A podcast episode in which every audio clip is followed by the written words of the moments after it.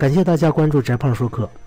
今天我们要讲讲荆轲刺秦王。我们都知道荆轲刺秦王差点就成功了，而最近伊拉克的那 ISIS 对美国说我要把旗帜插到你的白宫上面，美国也非常的紧张，他也怕这种 ISIS 像荆轲似的成功啊。这种恐怖主义的行为有哪些值得我们借鉴的地方呢？他为什么会取得成功呢？我们仔细来看。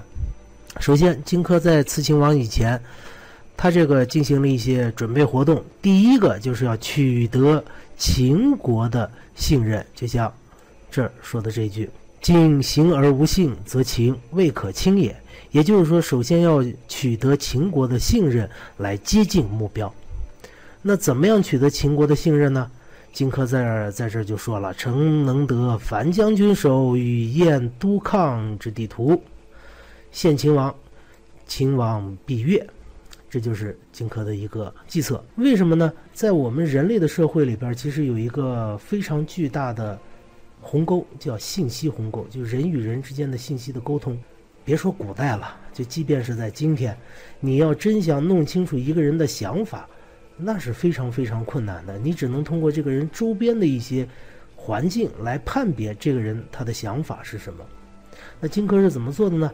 呃，荆轲首先去说服这个樊於期，和樊於期说啊，你看秦国把你家里边人都杀了，而且还卖做奴隶，而且现在还悬赏你，啊，那你有什么想法？樊於期就说，我这非常痛心啊，那我现在有一个办法啊，我能够让你出了这口气，我去见秦王的时候，撸住他的袖子，然后用匕首来刺他的胸膛，那么我就能给你报仇。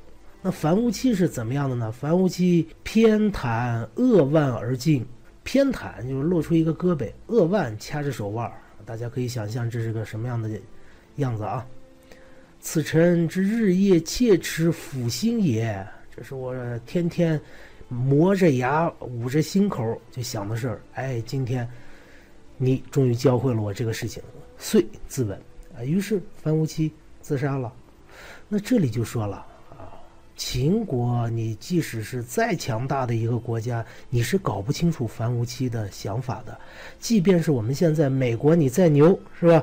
你能搞清楚每一个在美国土地上的人的想法吗？你也搞不清楚。虽然我们现在有 Twitter、有微博、有 QQ，是吧？你要想搞清楚这个人的想法，你可以和这个人周围的人进行联系。但是这个人最深层的内心的这种想法。我们现在的技术手段还是解决不了的。你不能把每个人都弄到那测谎室里边去，一个一个问吧。接下来第二个准备，这就涉及到高科技了。荆轲呢是准备了一把匕首，于是太子欲求天下之利匕首，得赵人徐夫人之匕首，取之百金。尤其最后这这句话啊，使公以药淬之，哎，上了毒药。结果呢？以是人血如履，人无不利死者。就沾上一点破一点皮儿，沾一点血，这人没有不马上就死掉的。于是把这匕首给了荆轲，这是典型的生化武器啊！有人就要说了，这美国现在这么强大，对生化武器防范的是严吗？对，是很严。但是你别忘了，有另一个东西叫互联网。据说啊，现在在网上。已经可以下载成套的怎样培育一种无药可救的天花病毒的资料了。下载到相关资料，你就可以去制造。第三，荆轲又干嘛？准备了个副手，这人叫秦舞阳。当然有两种说法啊，《史记》里边是那个舞舞蹈的舞。年十二杀人，人不敢与武士。十二岁就杀人了，少年犯呐！人们平时都不敢和他对眼瞪视，就这么一人，瞪谁谁怀孕啊！大家都躲他，把这人派给荆轲做副手，这叫什么呀？这叫特种部队模式啊！国家的力量没你强，那我派遣我的特种部队精锐力量突破你的一点防御，然后到你身边。荆轲在这儿，除了秦舞阳以外，其实还有一个人。只不过这个人到底是谁，我们现在不知道了啊。你看原文的记载是，荆轲有所待，等待，还要等待一个人豫剧和他一块儿去。其人居远未来，而为留待。